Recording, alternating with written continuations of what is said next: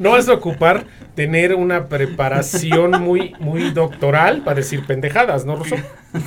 ¿Cómo Pues no. están mis queridos narratofílicos? Ay, güey. Ahora, ahora, ahora se van a llamar así porque ayer en la búsqueda del internet encontramos, encontramos lo de los narratofílicos. ¿Y por qué narratofílicos? Porque es una persona que se excita al escuchar narraciones o historias. Ajá. Auditivo el pedo, o sea, si, si tú narras, güey, yo me, yo me excito. Qué loco, ¿no, Ruso? Ah. No, es que está chingón, güey. Porque, mira, al final de cuentas, cuando llegas a un. Es como. Clímax. cu- Ajá, exacto. es como cuando pruebas algo bien sabroso, yo siempre digo, "Puta, esto es un orgasmo bucal. Ah, güey". claro, claro. Es que la comida logra ese efecto. Y ahora nos toca El sexo hacerlo. y ahora nuestro podcast. Un, un- un orgasmo auditivo. esos narratofílicos que van a estar ahí poniendo atención a este programa. Más que nada, este capítulo es, es bien bonito porque no está por demás que les explique a todos mis narratofílicos que soy fan de Porfirio Díaz. Ay, güey. O sea, tengo, tengo un- una, una pequeña filia por ese señor. Pequeña. Por respetar su trabajo como presidente y como general y todo lo que logró al a lo largo de su vida. El Entonces- señor José de la Cruz Porfirio Díaz Mori. Exactamente, es su nombre completo. nombrezote. Estaba chingón. Ah, Estaba chingón. güey. Si yo tengo un hijo, así le voy a poner. José de la Cruz de la Porfirio. Cruz. Ah. José de la Cruz Porfirio, ven acá, hijo de tu pinche madre. te mandé por las tortillas temprano y te pasaste a las maquinitas. Eso ya no es. Ya no, ya no, ya no se puede. Ya los niños ya no van a las maquinitas. No, ya se va por su este, por su churro. Sí, hoy en día los niños ya van y consumen marihuana, ¿no? Con sus amigos afuera de la escuela. el pegamento. Ándale. Eso ya tampoco se usa, Ruso, no mames. Esa es droga bien de los panchitos, así de los ochentas, ¿no? De No, las películas del tri. Que, que metían el, el pegamento 5000 en una bolsa de papel bolsita, sí. y lo inhalaban toda la tarde. Y había un chiste que contaba el barrio que decía pegamento 5000, efectivo para pegar ideas. Ay. No, era la onda, ¿eh? Pero ya bien caduco porque las ideas se les quedaban bien pendejas, güey. No, es que era la onda esa cosa. Fíjate que yo nunca fui de andar consumiendo estupefacientes ahí, tiner y esas. Tan Bueno, baratos. te diré, ¿no? Alguna vez hicimos ahí locuras en la juventud, pero nunca fui afecto a, a ver esa banda que se clavaba hasta el dedo, ¿no? No, Un saludo a todos mis amigos, a todos, a todos estos escuchas que tenemos que, que fueron afectos a las drogas Yo, duras. yo tampoco, pero a la fecha luego hay pedas, fiestas que se me acercan y dicen, este güey lo conozco, qué pedo. Y ya de repente me preguntan, oye, ¿no vendes? Y yo, chale, está bien que me vea bien destruido, pero no sean cara- así. Pinche cara que tienes de dealer, güey. De esos dealers. No hace falta que salgas en tu bicla. Ahorita vengo, te la voy a dejar al punto. Pues este capítulo va a ser fluido, va a ser bonito. Van a aprender mucho de, de mi general, Porfirio Díaz. Así que, ni más ni menos, comenzamos.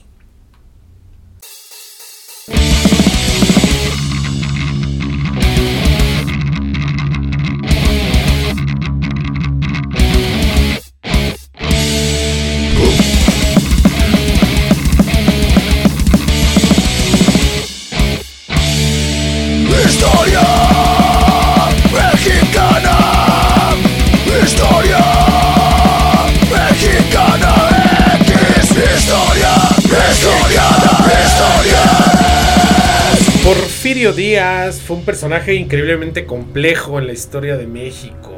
Es Ajá. odiado y amado por las masas. ¿Por qué? Es lo que iba a preguntar, ¿por qué? Bueno, pues siempre lo pintan como un tirano, hijo de la chingana, el que dio este pena por pan, pan por pena, ¿no? Pero es que ahí entran errores de la historia. Entran por qué tenían que justificar una revolución. Tenían que tener un malo para poder contar la historia. a los buenos. Y el malo, pues es Firio.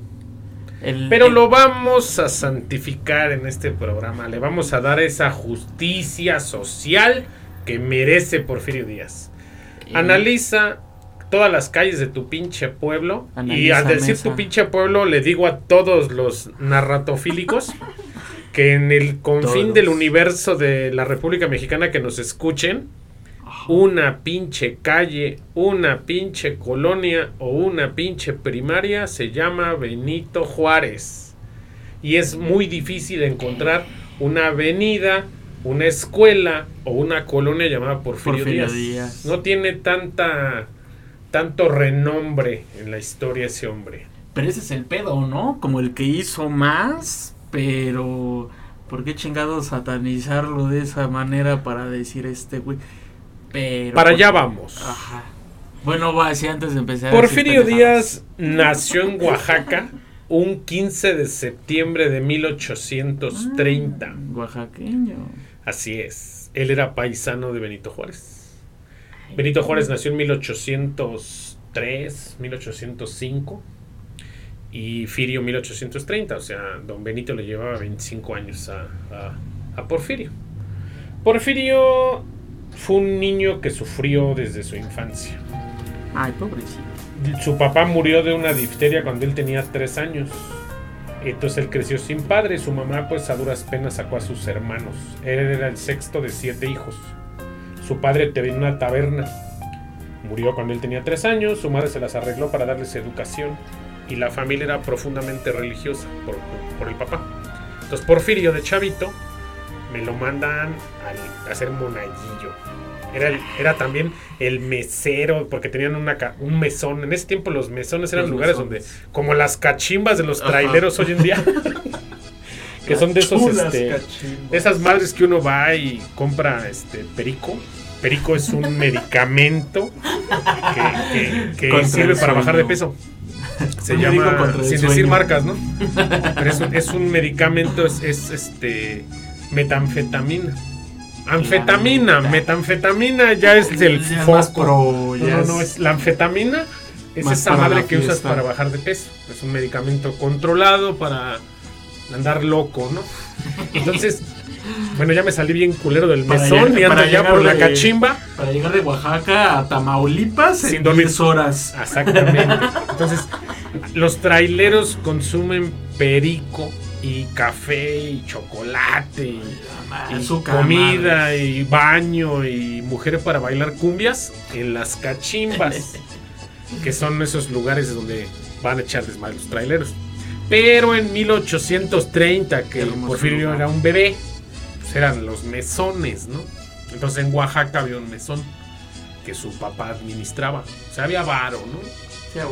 Y, y se dedica el señor al mesón, pero se muere, se tienen que mover y empiezan las penurias en la vida de Porfirio. Y acaba de chalán de talabartero, esos que trabajan la piel. Sabía de todo un poco. O sea, ese hombre trabajó desde muy niño para ayudar a su casa.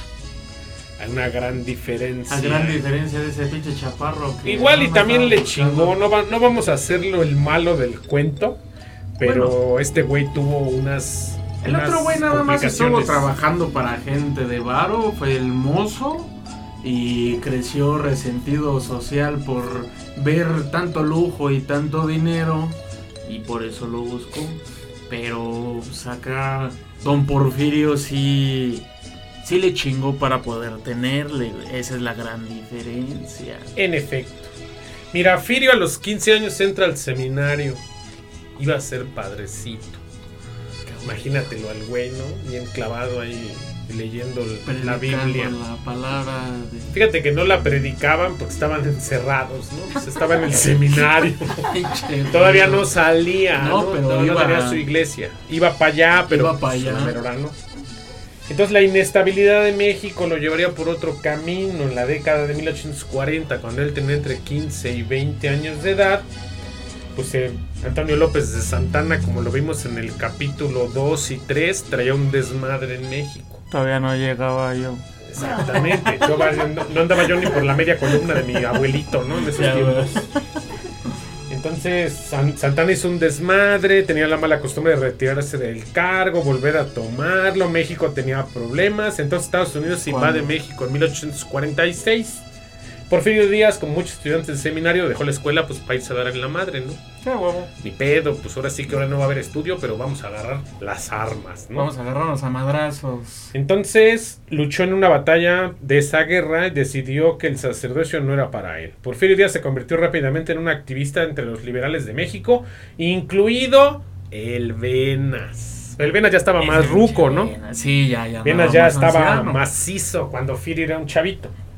Entonces comienza a estudiar Derecho, Porfirio Díaz. Dejó el- la, la escuela, este, ese pedo, ¿cómo se llama? El seminario. El seminario, güey. y, y toma la escuela de Derecho. Finalmente llegó a haber acción militar a la lucha por desalojar a Santana del poder en 1855. Fíjate, Porfirio Díaz tenía 25 años de edad y ya estaba en la guerra. Pero qué mezcla tan más chingona, yo digo que la mezcla más cabrona estudiar derecho y aparte tener estrategia militar en la vida, ¿no? Por eso Como que güey es- es tan chingón. Eh, Para allá vamos, para allá vamos. no sé si, pero antes de llegar a eso, la verdad sí es una mezcla tan poderosa del saber cómo defenderte en tanto de leyes como rompiendo madres, Ah, la neta. Y, y gastronomía también, ¿no? Para saber este, hacer de comer, un así, ¿no? Para que diga todo lo que hago lo hago bien rico. ¡Ah, huevo! Eso es todo, Ruso. Tienes esa vocación. Fíjate, tras el exilio de Santana obtuvo su primer cargo oficial en Oaxaca, siendo nombrado gobernador. No mames, tenía 25 años. No, a los 20 y no, Cuando las cosas empezaban a calmarse, Francia invadió en 1861, a sus 31 años de edad. O sea, era un chavillo este güey. Porfirio Díaz, un joven militar, luchó en la famosa batalla de Puebla, donde obtuvo el avance francés. Él lo detuvo junto con Felipe de Berriozábal. Ujú. el 5 de mayo de 1862. Después de que Francia fue repelida en el 67. O sea, pinche guerra duró 5 años, güey. Y ese güey tenía de los 32 a los 37 años. O sea, mi edad. Y ya andaba corriendo franceses a vergazos de México. Y yo no ¿Y puedo destapar una caguama. hecho? No puedo destapar una caguama con los dientes, cabrón. Yo sí. Vaya. Traes más preparación más- militar que yo. ¿Me, me, me puedes pasar el Claro, armamento? dice. Díaz ascendió en el escalafón militar y se dedicó a la política haciendo campaña contra, el- pues en ese tiempo, por Benito Juárez, ¿no? Por ahí del 62, 65, 67, después de que él ya ganó infinidad de guerras, güey. O sea, ya era un héroe de guerra. Gracias a él las invasiones estadounidenses y francesas no dieron fruto. Entonces ya terminan los putazos, el Benito Juárez va y se sienta en el poder, que siempre anduvo huyendo Bien vergas. hacia el norte, ese güey escondiéndose para que se le hagan los pedos en México, y Porfirio Díaz al frente de la batalla, rompiéndose la madre como un general, súper chavaco a los 32 años. Bueno, en este tiempo ya era un hombre, ¿no? O a esta edad, un güey de 32 años no sacan de su crédito de Infonavit, todavía vive con su mamá. Pero en ese tiempo un güey de 32 años ya, movía, ya podía ser un hombre hasta de tercera edad. Bueno, déjame, ¿no? Por eso. Entonces, Juárez, por ahí de 1871, lanzó una rebelión armada y se empezó a poner al pedo de que Benito Juárez no soltaba el hueso. Lo vimos en el capítulo anterior. El señor quería seguir manipulando los hilos de México. Y Porfirio Díaz estuvo en las elecciones y, le- y perdía por 800 votos, por 2000 votos, cuando había una, una mala estrategia electoral en este país. ¿Cuándo? Pues, para variar, ¿verdad? Fíjate, todo comienza ese hermoso proceso de México llamado el porfiriato, que comprende del 28 de noviembre de 1876 al 25 de mayo de 1911. No mames, güey. eh, eh, eh, Porque hoy sí quiero presumir que vine estudiado, Uy, güey. que quiero hablar. Así. Ah, no es cierto, a Chile lo busqué de Google. Pero después de lo que empezó, él fue cuando lo llamaron el llorón de, de Icamole, ¿no? Que tuvo una pérdida de una pelea. Una, una de las, fíjate, tuvo 37 batallas sin perder. Pierde una, Solo una. chillón. Ah, pues sí, no mames, güey. Es como imagínate. dices todas las pinches tablas del 8, del 7 y del 8 y del 9. Y hasta el final del 9 te equivocas en una y todo el puto salón se burla de que dijiste una mal, pero no dice, no mames, acertó 37 tablas bien. Yo no lloro, yo rompo madres. Que se Pero pues ya tirado y con el cohete en la jeta y dos, tres madras. El- la frustración, güey. el- Chilló, yo sí le hubiera respetado sus lágrimas. Ah, no, yo sí le hubiera dicho, ah, qué derecho". puta. Pues sí. Puñetón. Ah. Fíjate, ese porfiriato se acota entre las dos fechas que ocupó la presidencia del país de 1876 a 1911. Porfirio Díaz, pues ahora sí que todo ese proceso lo vivió de una manera, ya estaba hasta la madre de la guerra. Ya platicamos en antiguos capítulos que México en mil, de 1808 a 1876 que él tomó el poder, Mm. México estaba de la mierda, había putazos, todos dándose en la madre, a ver Bueno. quién gobernaba, nadie se ponía de acuerdo. Pues no por nada el himno nacional dice mexicanos al grito de guerra, güey. Pues es la historia de México. Que a la fecha, ¿no? Hay guerra de todo. Así güey. es. Pero llega mi Firio al poder y para el pedo, en caliente. Detuvo la guerra, empezó a darle orden a este país. Creció en un México inestable. Había visto a los Estados Unidos invadir y tomar territorios en el norte de México. Había visto a Francia colonizar la nación. Díaz quería ver un México estable, güey. Pues sí, ya, Ya estaba de hasta la madre desmadre. de que yo gobierno, que cambia la constitución, que no, que la guerra de reforma, que no, que fuera el, el segundo imperio mexicano. O sea, todo eso le tocó vivir a ese güey. Entonces imagínate la visión que él ya tenía, ya estaba hasta la madre de que México nomás no daba una. México estaba pa'l perro, cabrón. Es- estaba. Pero bueno, eso, eso sí son huevos. Por eso, pero, pero ahí venía, ¿no? O sea, fíjate, No, hace poco recordé el año pasado, Ajá. 1521 nos chingan los españoles. 1821 nos chingan a Iturbide, a nuestro primer emperador que tenía este país. Ajá. 1921, pinches pedos de la decena trágica y posrevolucionarios. 2021, el pinche cacas en el gobierno. ¿Qué le está pasando en los 21 a mi país, cabrón? Bueno, es que son. eh, Entonces, fíjate, lo primero que hizo él estuvo lleno de programas de infraestructura transformando completamente los centros de todas las ciudades de México. Prácticamente la electricidad se utilizó por primera vez en todo México bajo su mandato. Los trenes ferrocarriles se dispararon porque había unos cientos de kilómetros de vías férreas y este güey hizo 14 mil. Ay, y Se desarrolló para lo que hacía falta. No había comunicación, no había carreteras. O sea, el país estaba hecho para los putazos. Es que a final de cuentas es lo que sigue pasando hoy en día, ¿no? De que nada más quiero el poder para tener el poder. Pero no lo saben ejercer. No, y Entonces aparte él- este güey, este güey ya cansado de todo esto desmadre, sí fue así de, güey, ya, ya, ya, esto está la madre, vamos a hacer que México crezca. Y tenía que ser esto y con esto". pantalones, con decisión. Y por desgracia, ahí yo caigo de en la, en la dictadura. Voy a caer en ese error, pero es la verdad. Estamos 10 personas. Y, una, y, y vamos a esperar a que los 10 estemos de acuerdo y vamos a dialogar y vamos a hacer una minuta y Nah. todos, ¡eh, que la chingada! Y nadie se pone de acuerdo. ¿Qué dice el güey que tiene huevos en la mesa? No, Ah, sea se la la chingada. chingada Lo voy a hacer yo sí. y los demás chingan. Y los demás dicen, pues va, va, que lo haga. Y ese güey ya agarró la rienda y dijo, no, no, no suelto, cabrón, lo voy a seguir haciendo yo porque se necesita. Y ya le dicen dictador. Es que la dictadura no es mala, al final de. Bueno, pienso yo, Mm. creo yo. La dictadura no es mala cuando la ejerce alguien de poder. Pinche Claro. moto. Pinche moto, se escuchó chingón. Pero, eh, no, de verdad, la dictadura es buena cuando tiene la decisión, cuando tiene los ideales. Y Mm. principalmente cuando te manejas unos ideales muy buenos, como lo tenía Porfirio, de ya estamos hasta la madre de tanta guerra, ya no mames, ya párenle. En vez de guerra necesitamos infraestructura, necesitamos comunicación, necesitamos crecer como país, qué recursos tenemos, necesitamos afiliarnos con algún país para poder tener todo lo que necesitamos, sin pedo lo podemos hacer, ¿no? Y llegas como que a una tregua para hacerlo. Exactamente. Esa es la dictadura perfecta como la, Eh, mala- la sí, película. carajo, es un filmazo. Puta. Fíjate. Él desarrolló trenes, desarrolló la, producción industrial, güey. O sea, si tú analizas la Corona, Cuauhtémoc Moctezuma, la jabonera de la Corona, las principales empresas que tiene México se hicieron en su tiempo de él, cuando inició el siglo XX. A finales del siglo XIX llegaron las inversiones europeas, un chingo de alemanes, un chingo de españoles que eran exiliados de su guerra civil. Era gente que, que también venía con conflictos de sus países en Europa y vienen a México, ese güey los deja pasar.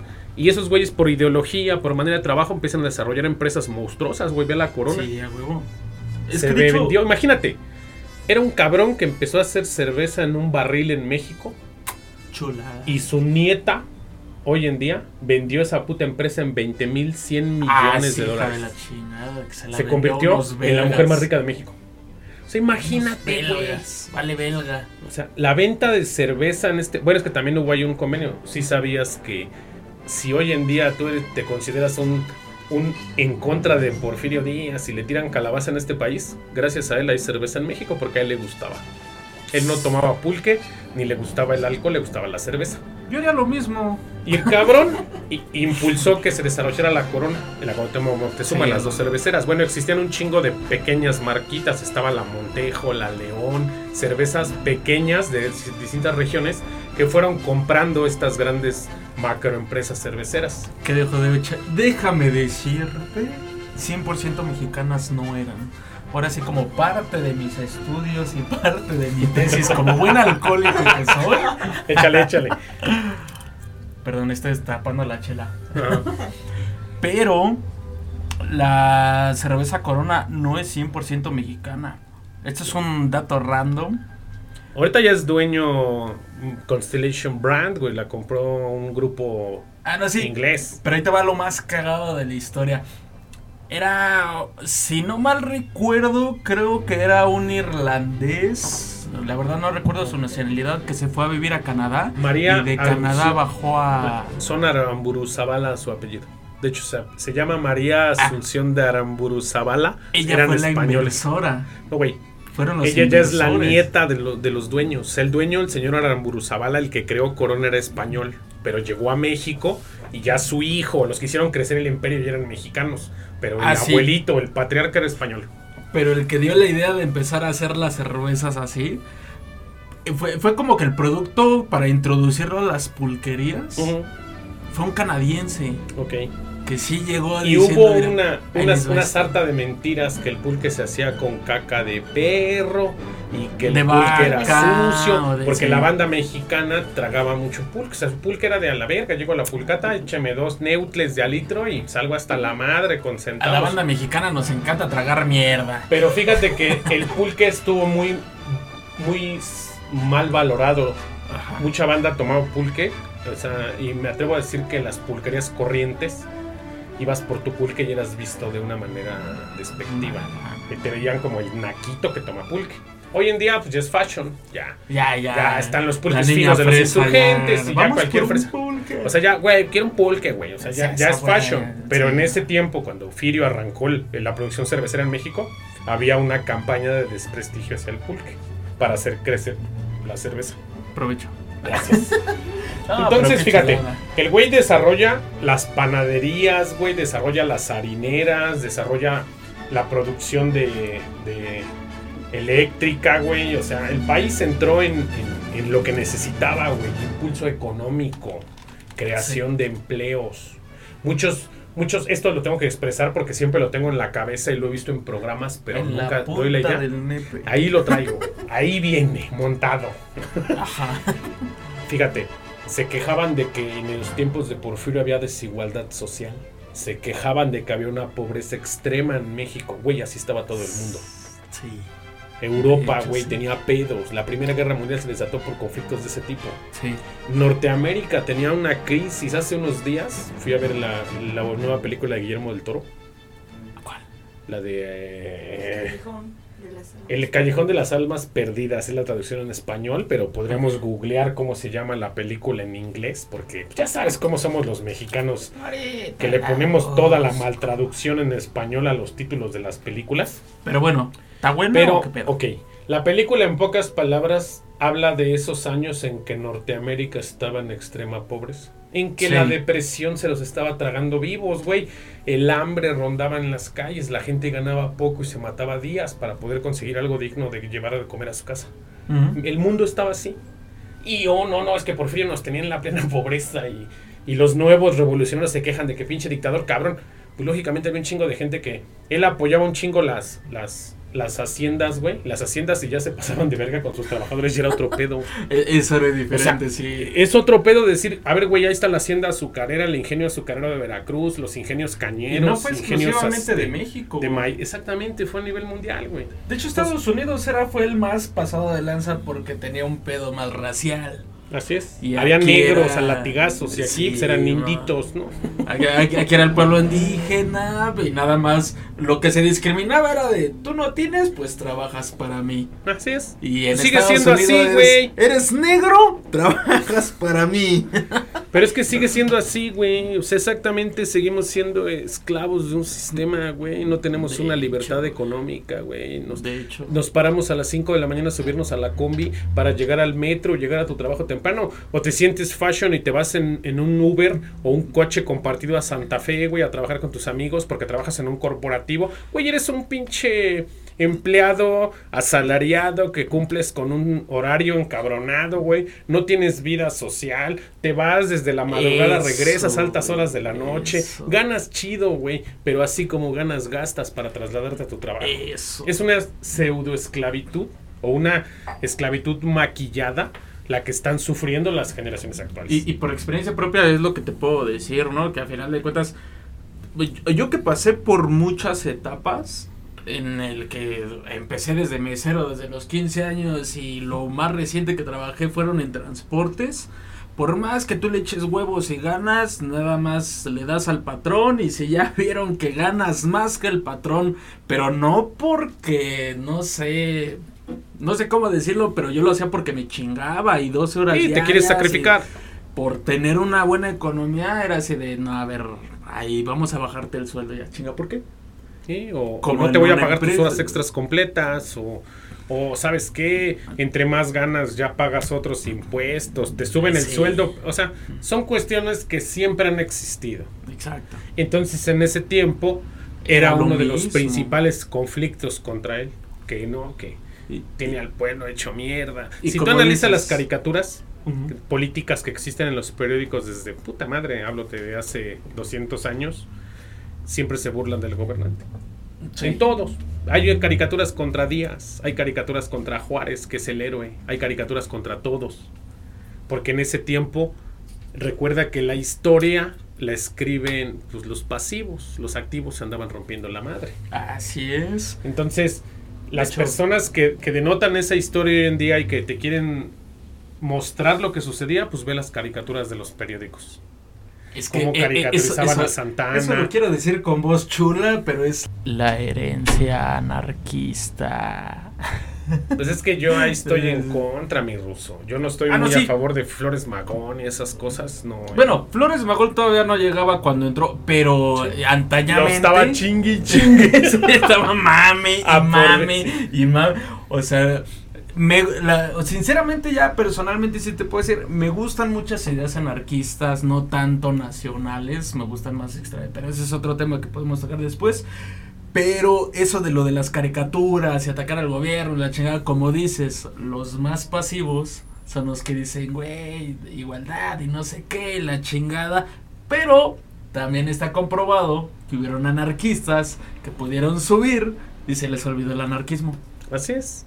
Suele pasar. Por esa parte sí. Fíjate, ese porfiriato como tal, eh, ya que desarrolló económicamente, se puede decir que por primera vez México en su historia, güey, tuvo un presupuesto designado para algo equilibrado. O sea, logró crear un tesoro, güey, arcas. El tesoro nacional. Exactamente, güey, o sea, hacer algo que no había pasado, que México nomás andaba endeudándose con el gabacho, endeudándose con Francia, endeudándose con Sí, España, porque había putazos y no se ponen de acuerdo y nos quitaban tierra para cobrar lo que nos debía, o sea, estuvo culero, hasta que llegó este güey y dijo, va, vamos a enderezar este pedo, vamos a echarle huevos. Sí, porque hasta fue lo último que hizo Benito Juárez para alivianar el pedo, empezó a repartir dinero a lo pendejo y fue así de Y "Vota por deuda, mí". y dinero de deuda, güey, Sí, es lo peor de todo. Fíjate, en el centro de todo esto se encontraba un grupo de élite altamente educada llamada los científicos. Estos burócratas microgestionaron todos los elementos del programa de modernización de Díaz utilizando métodos científicos más modernos procedentes de lugares como Nueva York. Nada escapó a sus visiones y México se transformó, papá. Es que, güey, la ciencia es la ciencia. Entró, güey. entró el Limantur en economía y entraron todos esos grandes pensadores a ejercer cargos reales que necesitaba este gobierno, no el compadre que ya era director y ahora pongo a mi hermano a gobernar allá. No, vamos a echarle con gente que sepa lo que va a hacer y se flete. Pinche historia, cómo se repite. ¿no? Así es, güey. Pero con esa parte de lo de la ciencia es cuando entra también la historia de que conoce a Alba Edison, ¿no? Ese audio me voy a permitir ponerlo en este momento. A huevo, sí. Ahí lo, ahí lo vamos a poner. O sea, se va a dejar correr, se va a escuchar en la edición. cómo Tomás Alba Edison le regala un fonógrafo a Porfirio Díaz y Porfirio Díaz graba su voz. Carajo. Ah. Se lo regresa, le envía un saludo vía disco, pero ahí está la voz de, del general. Contestación que el señor general Porfirio Díaz, presidente de la República Mexicana, da a una carta del señor Tomás A. Edison. Chapultepec, agosto 15 de 1909. Señor Tomás A. Edison.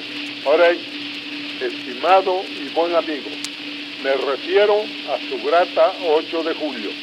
Yo también, como usted, recuerdo con placer el tiempo aquel en que tuve la satisfacción de conocerle y conocer sus atrevidos experi- experimentos, haciéndome partícipe de su fe inquebrantable en el grandioso porvenir de las ciencias físicas. Fue allá en su patria, en los primeros días de la luz eléctrica en Nueva York, y desde entonces presentí en usted al héroe del talento, al triunfador del trabajo, al que más tarde habría de someter a disciplina el fuego arrebatado por Franklin a los cielos para perpetuar acá en la tierra, en sus maravillosos aparatos fonográficos, la cariñosa voz de los seres amados, reproduciendo todos los ritmos, todos los acentos y todas las modulaciones del lenguaje humano. Me es grato complacerle porque tengo en muy alta estimación a los grandes benefactores de la humanidad y usted es uno de ellos, porque usted ha creado nuevas fuentes de felicidad, de bienestar y de riqueza para el género humano, utilizando las más poderosas fuerzas conocidas, luz, electricidad, trabajo y genio. Su amigo que con orgullo estrecha su mano, Porfirio Díaz. A huevo. Fíjate, Porfirio Díaz era nacionalista hasta la madre. O sea, este güey se llevaba México en, México en la piel, como dice Luis Miguel en sus canciones, ¿no? En los huevos. Ahí se lleva México, en los huevos y en la piel. El México en el que creció Díaz no tenía un sentido de identidad mexicana unida, ejerciendo sus amplios poderes presidenciales. Porfirio Díaz invitó, invirtió millones de dólares en museos nacionales, celebraciones estatales para los héroes nacionales. Por supuesto, la mayoría de estas celebraciones también tienen algo que ver con Díaz. La batalla de Puebla fue relativamente menor en el gran esquema de las cosas, pero Porfirio Díaz luchó allí, por lo que la batalla de Puebla se convirtió en una importante fiesta nacional. Díaz también trasladó las celebraciones del Día de la Independencia del 16 al 15 de septiembre. ¿Por qué? Díaz fue bautizado el 15 de septiembre hasta el día de hoy. La celebración forma la independencia de México en lugar del día 15. Por sus huevos. Ah, pues todos dicen que fue él, güey. Pero todos dicen que también Santana se despertaba crudo y quería su grito el 15. Porque decía, no, güey, porque el 16 va a valer verga y no me voy Sí. a parar. Mejor lo damos en la noche del 15, ¿no? Eh, como que eso ya viene de raíz mexicana, ¿no? Pues así es. Voy a poner hasta el culo y mañana ya lo hacemos oficial. güey. Voy a decir algo también un poco. Voy a tocarlo co- como se debe. Benito Juárez, güey, es quien es gracias a Porfirio Díaz. Porque Benito Juárez hizo el mito. Sí, Benito Juárez creó ese mártir que necesitaba este país para unificarse y no se iba a poner la camiseta de héroe él, pero se la puso a Benito Juárez. Dijo, ya se murió el viejito, ya le vamos a hacer unos monumentos y este viejito es la bandera a seguir. No sé si me estoy dando a entender. Sí, de, de y hecho él hizo el hemiciclo a. Juárez. Ajá. Él hizo infinidad de museos, de, de, de estatuas y de monumentos a Juárez. Ahí está la respuesta a la Eh. pregunta del programa pasado de por qué se glorificó tanto al pinche enano este. Exactamente, porque Porfirio Díaz dijo necesitamos una leyenda en quien creer.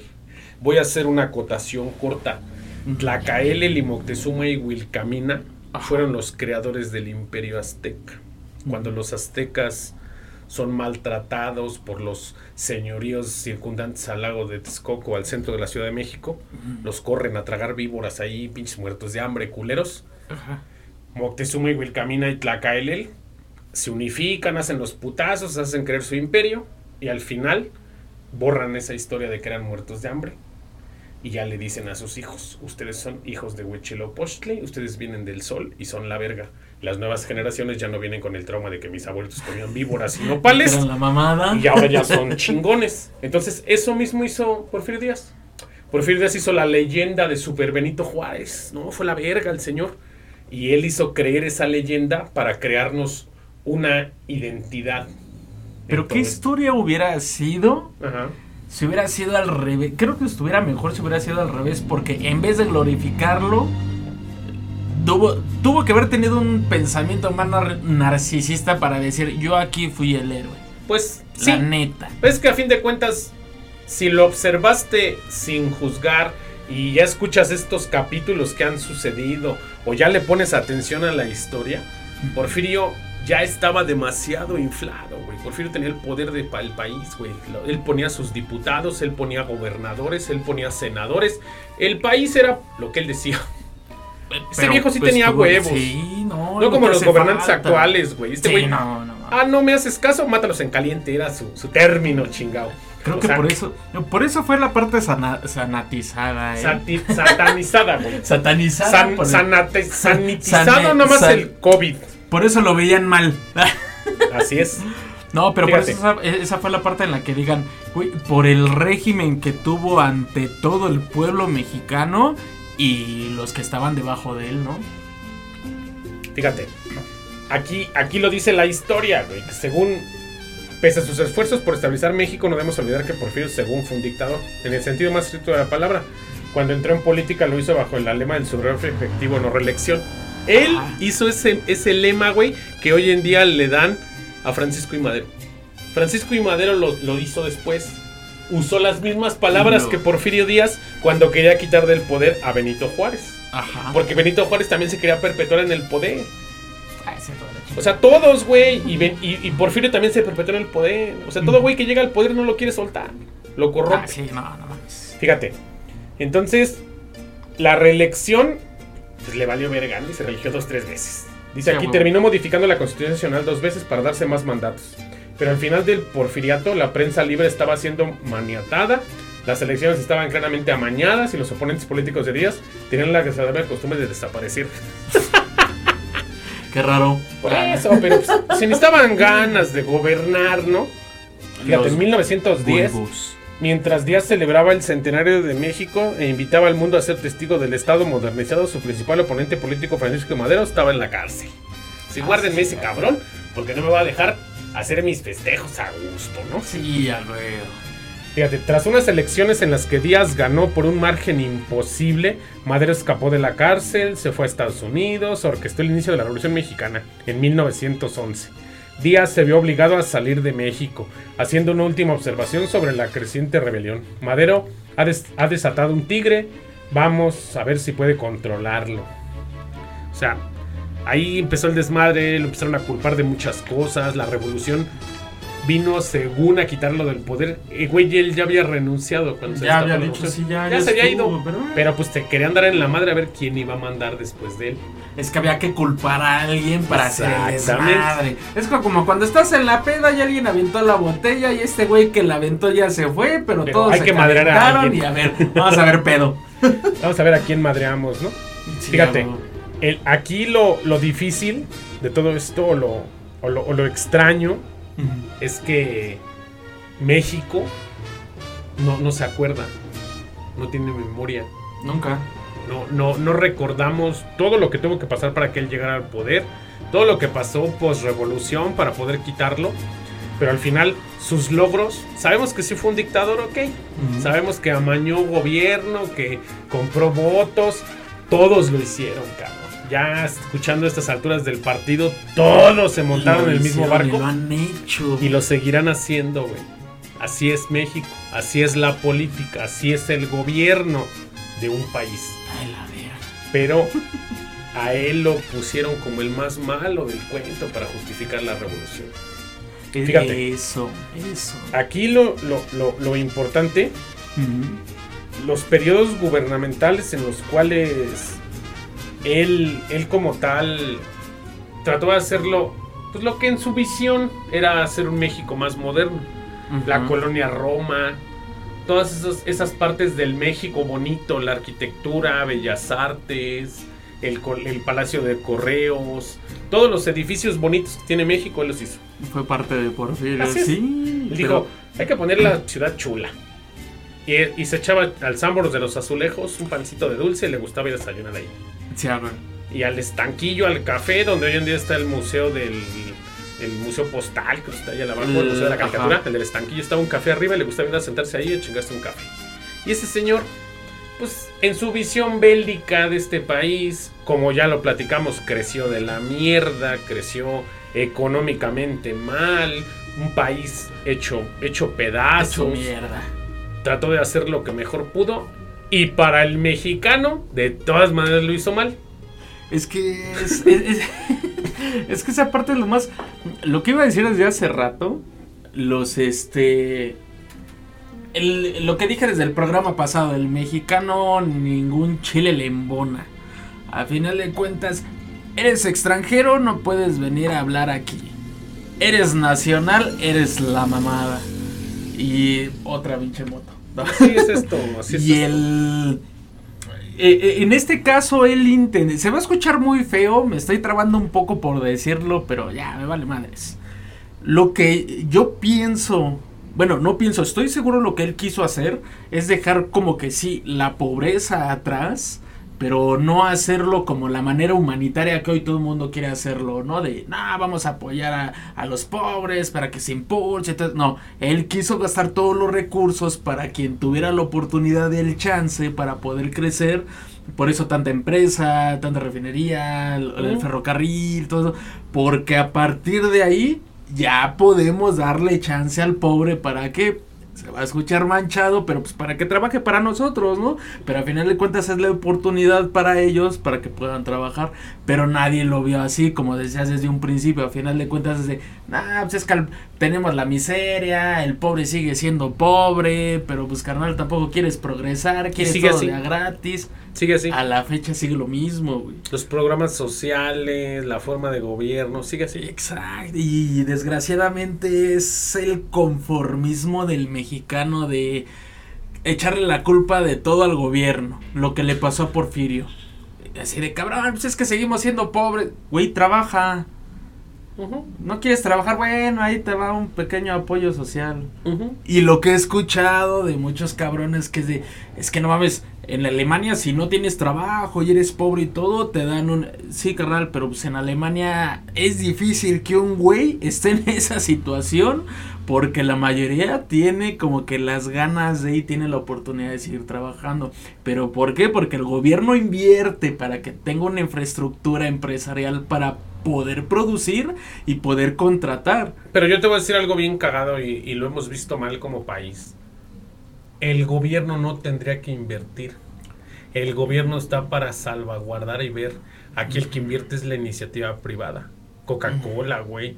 las grandes empresas que están metidas en este país. Somos un gran país productor de coches, pero solamente mano de obra. Las marcas no son mexicanas, güey. Sí, no. O sea, aquí se, se arma el Volkswagen y se arma Kia, güey. Y está la Ford güey. O sea, pinches marquísimas de coches que aquí los producen porque mano de obra barata, porque trabajan rápido. Y, y las marcas, pues, se llevan sus coches de exportación. Entonces, ¿qué es lo que sucede? México, güey, le hace falta, diría Silvestre Stallone, ver más backs, güey. Sí, ah, güey. Le hace falta esa México. violencia. No, es que México como tal, güey, estamos muy acostumbrados a chingar. Somos bien trabajadores, somos un país que, que día a día quiere salir, pero por desgracia vivimos en una ignorancia global. No nos involucramos en los conflictos. Hace poco hay un, hay un documental que les voy a recomendar que se llama The Winter and Fire.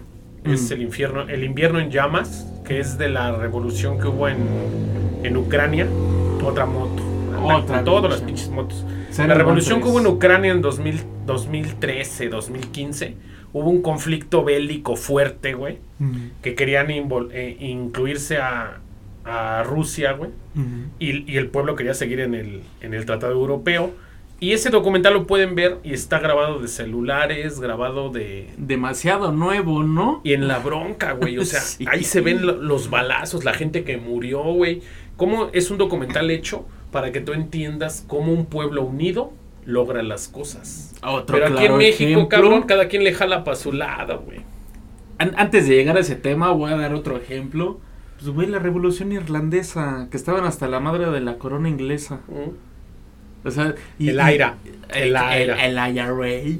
No, man, e- esa historia también está chingoncísima. Escocia está en los mismos Que- por el otro lado. Y también. O sea, muchos euro, más bien muchos países europeos que tenían enfocada la visión en México, que Porfirio Díaz aceptó que entraran. Desgraciadamente, muchos mexicanos participaron en la revolución, pero a raíz de también chantajes estadounidenses que era de los gringos no les convenía que Europa entrara. No, Y Porfirio, como les abrió las puertas, fue así de, no, a ver, aguántame, aguántame. Y de ahí también inició la revolución. así es. O sea, a Norteamérica no le convenía tener tanta inversión europea en México, güey, cuando somos el tiradero del gabacho. Dijeron, Y, espérate, que y más con todas esas historias que, te, bueno, que es- ya tuvieron y se acercaban de revolución, Ujú. aquí no les convenía. Por eso la revolución vino patrocinada por Estados Unidos. Claro. Por los Rockefeller y por los pozos de petroleros del norte de México. Ya Así es. quisiera tener un huevo de esos güeyes para valer 10 millones de dólares. Así es. Pero fíjate, bien, bien extraño. O sea, México, a raíz de este porfiriato, apareció en el mapa, cabrón. Si no estaríamos, seríamos Ah, un guatemalota, güey. seríamos un, un este, un guatemalota o seríamos un El Salvadorzote, güey. No, o sea, no, no blasfemo porque mi abuelo era salvadoreño. Eso lo, lo digo aquí en el No, igual, igual tengo amigos de Guatemala. Pero, güey, déjame decirte algo. ¿Cómo nos admiran? Y, y mis amigos de Guatemala sí nos los han dicho. Y, y están tan mexicanizados en hablar como nosotros. Y estos carnales, su mayor sueño se los quiero cumplir. Tienen un antojo de tacos de canasta porque allá no hay. Pero todo lo que ven de México se les antoja. Y es así de, güey, estamos de la verga. Sí. No sean como nosotros, por favor. No, y, y te voy a decir algo muy caga- muy cagado. Hace unos meses fui a Guatemala. Ujú. Anduve ahí por, eh, por la zona del Ceibo, el Naranjo, son unos pueblos que están entrando por la zona de Tabasco. Ajá. No mames. O sea, la gente en Guatemala escucha a Chalino Sánchez, güey. Sí. Ponen a Valentín Elizalde, güey, hay vaqueros del otro lado. Dices, ¿qué pedo? Estamos de moda. No mames, pero la infraestructura social, güey, nosotros somos Alemania, güey. O sea, no mames, yo comparo el último pueblo de México en. Tabasco llamado Tenosique. Tengo unos amigos allá que les enviaré este podcast y los saludo a todos, mis amigos de Tenosique, Tabasco. Oli. Y este, estuvimos haciendo unas obras de ahí del- de, la SEDATU, de las obras que está haciendo ahorita el gobierno actual. Este, y, y el pueblito, pues muy abandonado, pero dentro de lo que cabe tiene su Oxxo, tiene su, su, su Como Sorianita, Como Vaya. DVD. pero recorre 40 kilómetros al sur, cruza Guatemala, chingó a su madre. Valió madre No toda la infraestructura. No existe nada, güey. O sea, realmente es una es un país completamente sumido en la miseria. Quizá no estuve en la zona capital, no conocí la zona Sí. económicamente fuerte o turística. Conocí un pueblo entre la nada lleno de basura y buitres, cabrón. Hasta No, la madre. Ahí sí nos perdemos, güey, ni quién sepa quiénes somos. Y nosotros yendo a los barcillos de allá a ver qué encontrábamos, ¿no? Pero fíjate, no, y horrible, güey, horrible. O sea, esa ida, esa ida No, sí entraste ni a lo siquiera más comimos bajo. ahí, güey. Con eso te digo todo. No quisimos ni comer. Fui con otros dos amigos. Saludos, colega Jorge Lozano. Saludos, Jair Luna. Por ahí van a, este, van a escuchar este capítulo y no me dejan mentir que entramos y dijimos, no mames, pero yo me quería quedar ya a cotorrear, ¿no? Porque se estaba poniendo bueno. Estaba chido el desmadre. Entonces, ahí es donde digo, México sí marca una diferencia, es un país más grande, tiene más recursos que Guatemala, me queda muy claro que es un país que, que ha tenido oportunidad, pero esa oportunidad la empezó a forjar Porfirio. Es lo que te iba a decir. Como la pongan, como se quejen, como haya la guerra, pinche dictador, como quieran voltear a ver en México, ese cabrón le dio la oportunidad a México de ser un lugar empresarial como lo es hoy. Como, como decía hace rato, a final de cuentas, fue la dictadura perfecta. O sea, a- aunque en las escuelas te enseñen que fue lo peor, que fue de la chingada, que por ser dictador, que por elegirse, por esto y aquello, pero gracias a él hubo una infraestructura que, pu- ¿por qué no hay otro igual como este güey? No, pues no. No, está cabrón. O sea, tuvo que haber pasado muchos factores para que ese hombre pudiera pintar en la historia. Yo en lo personal respeto su trabajo, respeto su visión, respeto todo lo que sucedió, todos sus desaciertos también, sus errores por los cuales es juzgado. Pues, güey, todos los Eh, humanos. nadie es perfecto. Y ningún político lo va a hacer, cabrón. Nadie. Todos la hemos cagado.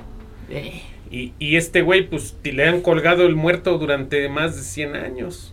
¿Sí? ha sido el culpable de que este país tenga un chingo de pedos, sigue siendo Porfirio, cabrón. Pero nadie de ahí para acá. A ese güey fue, en pocas palabras, el, el detonante del PRI.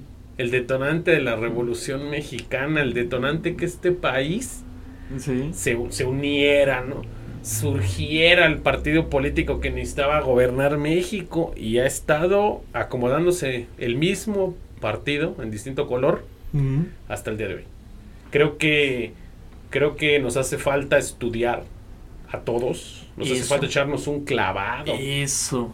Que dicho, es lo que se remarca mucho, ¿no? Que el pueblo más estúpido es el más fácil de gobernar, ¿no? Así es. Y dicho, la educación pesa más ahorita que toda la basura que nos estamos comiendo de Estados Unidos. Así es. Porque es más fácil ver lo que está de moda, lo que está aquí y allá y estarse preocupando de ver quién viene, como ahorita lo que está más de moda, que ahí viene Bad Bunny. Ah, no mames, es un puto tema de training, pero güey, tu país está yendo a la mierda y carajo, ¿no? Cuando Ujú. volteabas a ver esto, pero pues porque no, no sabemos de historia, Ya no la sabemos basura. cómo estamos, puta, el de la basura, uh, ya valió. No, hombre, este podcast trae un soundtrack.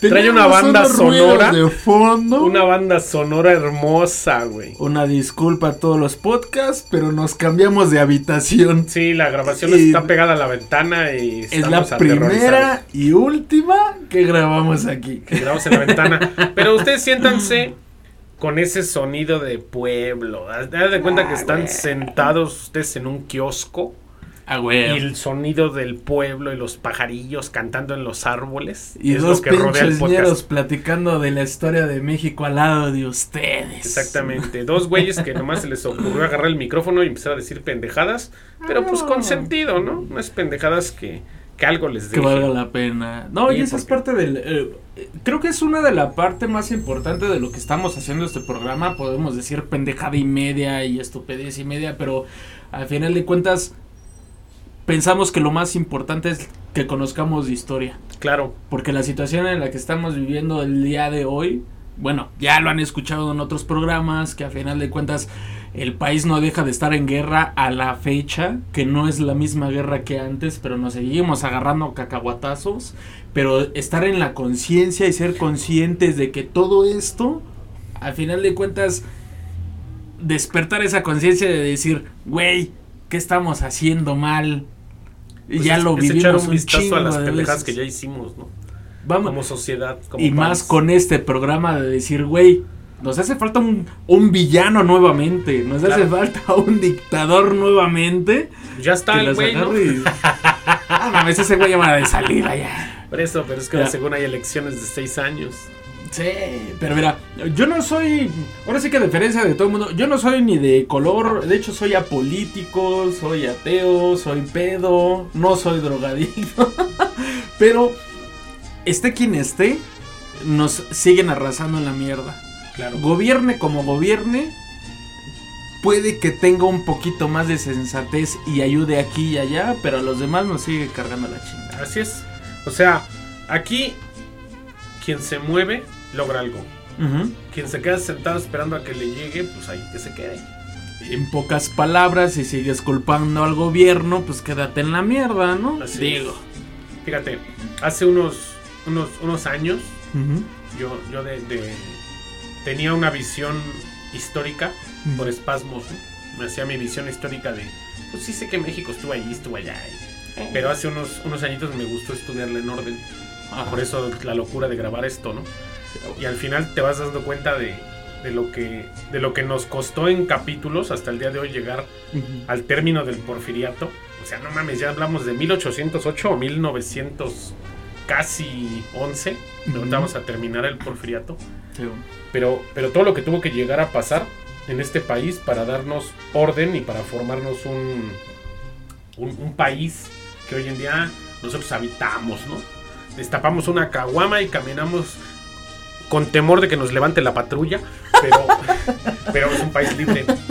Con todo y conflictos bélicos, narcotráfico, conflictos sociales, problemas de LGBTI, problemas de, de feminismo, güey, marchas de, de empresarios este, o trabajadores en pro de algo, güey, Quejándose, quejándose sí. gente de que le están robando su tierra, o sea, como fuera este país, pero me siento en un país libre. País libre. Soy libre de, de rondarlo y agarrar un coche, irme a todo el maldito país, a recorrerlo y a darme cuenta que, que tiene una gente chida, güey. He- Sí. He, he tenido la dicha de conocer muchas, muchas ciudades de este país.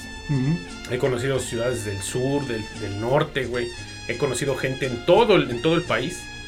Y, y agradezco que, que cada quien, de una u otra manera, intenta ser un buen, un buen mexicano, güey. Hay más gente buena que gente mala en este país. Eso es muy Como claro. los cabrones de las motos que arrancan aquí afuera. de nosotros. Pero bueno, cero iban cuatro.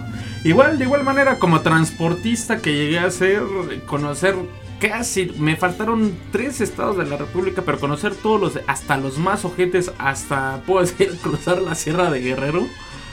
Conocer de la gente armada, también es gente que dices, pues como mexicano, tendrá su razón, tendrá su lucha o Así es. su negocio, como lo quieran llamar, pero al final de cuentas el mexicano es mexicano. Y hasta solidarios conmigo porque yo dije, yo hasta aquí llegué, pero platicando de, güey, yo vengo a chambear, me dijeron, pues si estás trabajando, ya no lo demostraste y todo, sigue tu camino. Dices, güey, eso es el mexicano, el apoyo de que desgraciadamente ese apoyo lo necesitamos para seguir todos adelante y no darnos en la madre. Claro, una unificación de, de un de un sentido común, ¿no? De, un- de una lucha. Todas las luchas son la misma lucha, diría Rubén Albarrán en el documental o en las pláticas de TEDx. Todas las luchas son la misma lucha, güey, la unificación de, de, de preocuparnos más por, por ser unos unas personas que dejen algo positivo a este, este planeta, güey. Tanto en lo ecológico, en lo social, en lo educativo, en lo moral.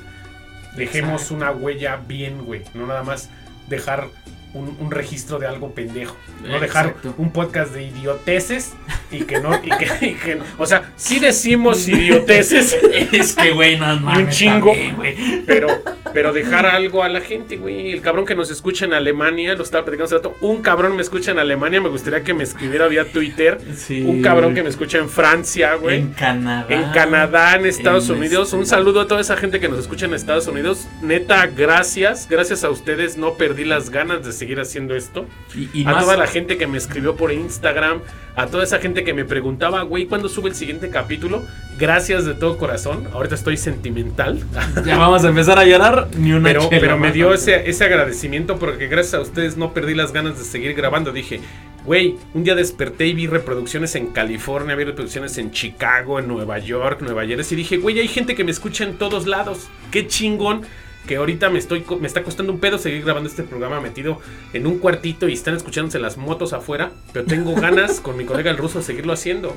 Hubo una alineación anterior que hizo los primeros capítulos y los agradezco de todo corazón que hayan estado en la parte inicial de esto, pero pues el show debe continuar. y vamos a seguir haciendo este, este, este podcast. Vamos a dejar un poco de lado ya la historia política y vamos a entrar en, también en historia pues, de- del cine, historia de, es, de, de todos esos datos. No vamos a ahondar tanto en detalle para que sea una Sí, sorpresa no. cuando lo escuchen, pero vamos a hablar de temas que como mexicanos nos atañen. De, y de como, hecho, me- esa es y la como diría idea. Chabela Vargas, un mexicano nace donde se le da su chingada gana. Así que nos quieren escuchar Sudamérica, otros países, neta denle click, sigan este canal, denle campanita para que avise cuando subimos nuevo capítulo que va a ser cada ocho días. Pero de todo corazón les agradezco al día de hoy a estos escuchas que han estado pendientes de este programa y a esa colaboración a la gente que se ha involucrado, a mi amiga Ana Pantoja que me ayudó con la producción del equipo, a mi amigo Jorge Lozano que nunca perdió el, pues el ímpetu de decir tú síguele cabrón, a, Sí, esas amistades que, a- que me ayudaron de corazón a que este programa no se perdiera, a mi colega Matt Mendoza que también me apoyó para que el programa no se fuera al carajo, esa gente que estuvo ayudándome, gracias de todo corazón para que este, este show continúe. Y ahora el día de hoy, a mi amigo Dani no lo puedo dejar fuera que hizo el intro. Ah, Esos pinches chulada de intro. Nos los aventó el Dani. Un saludo a Dani y a todo y a toda la banda de Elena Petrovna. Ya sabrán ustedes quiénes son. Uh. Y este y los y le- y les agradezco de todo corazón haber este apoyado esto. Y, y- y ahora como, como última parte, ya algo más personal que contarles, eh, de cualquier parte del mundo que nos escuchen, porque sé que hay mexicanos en todos lados. Somos unas pinches cucarachas, aparte. Exacto. y Cuando, eso es lo cuando prendes la luz de la cocina y corren a esconderse, así estamos los mexicanos por el mundo. Y donde estemos, saben que nos reciben con una calidez. Así y, es. y- y lo digo de ya algo más personal, un primo que vivió muchísimos años en Alemania, desgraciadamente igual falleció allá, no tiene más de dos años, que este, él, él me lo decía mucho. A donde vaya, porque igual de, de Alemania se fue a Dubái, se fue a Egipto, se fue aquí, allá, la chingada, y, y con la bandera de México y dice, güey, ven la bandera, intentan hablar español y es así de, qué chingón. Y como mexicano en cualquier país, ahora sí que este programa lo hacemos también para ustedes, para que no olviden sus raíces. Sí, tal vez estemos de la mierda un poco, pero ser mexicano es chingón. Claro. El gobierno nos tiene de la mierda, pero ser ser un mexicano es tan chingón que los programas que vienen les vamos a demostrar el porqué. Claro. Y ya no digo más. Exactamente. Fíjate. ahora, haciendo un pequeño paréntesis, cerremos el porfiriato. A- Ahora sí, ya para. porque nos ya regresamos, ya nos fuimos ya, al- al- a esa nostalgia ya mexicana. estábamos allá destapando un pomo. No, no es cierto. Fíjate, 1910 se hacen los festejos del bicentenario, del centenario de la independencia de México. Hizo un pachangón firio, 15 de septiembre, gritos. 20 de noviembre, chingue su madre la revolución armada. Se quisieron hacer los putazos en ciudades del norte, hubo problemas. Mayo 1911, Porfirio Díaz renuncia. Seis meses después de que arrancó la revolución mexicana, Porfirio Díaz dijo, ya vamos a la verga. Ya, estuvo. ¿Y por qué habrá empezado en el norte? Pues, pederos, ¿no? Sí. Para variar. Pero fíjate, se va en el Ipiranga un pinche barco alemán y va a dar a, a España. Y él, él sale del puerto de Veracruz, se va a chingar una como chilindrina con un planteo de papaya y un café al café de la parroquia en Veracruz. De ahí llora y se despide de México.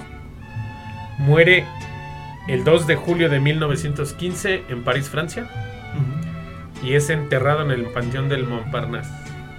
Hoy en día no ha regresado. ¿Ya? Tiene Se quedó. 107 años enterrado allá y no regresa. No sé a qué se deba, sería cuestión de, de verlo con fines esotéricos. Pero hay un, hay un texto en un libro de dominio mundial que se llama eh, El poder oculto sobre las masas.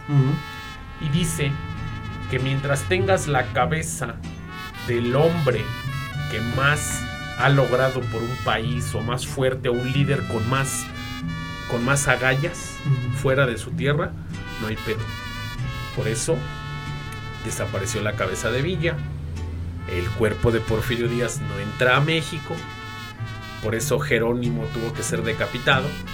Cuentan las malas lenguas que en la Universidad de Yale los Skull and Bones tienen las cabezas guardadas de esas personas. Es una leyenda urbana. Es un, es un pinche este, creepypasta.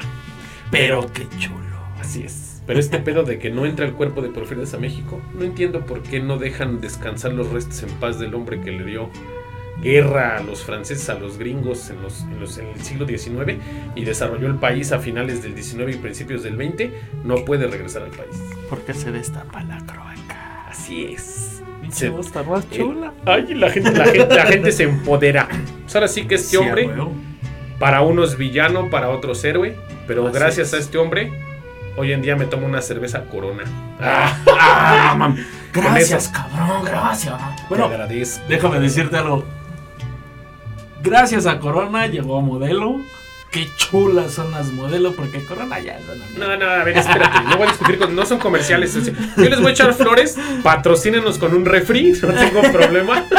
Si Coronita No nos quiere mandar un refri al programa, no pasa nada. Yo aquí feliz, eh, feliz. Si Grupo Modelo nos pone el refri, No mames. incansable en todos los programas, yo voy a hablar de ellos. Les vamos a echar flores, chicos. Les beso el refri en publicidad. Claro, de una vez. No Vamos pido a hacer más. videos. Con eso la armamos. Con esa pura marquita la armamos. Es bueno, más, estamos tomando modelo.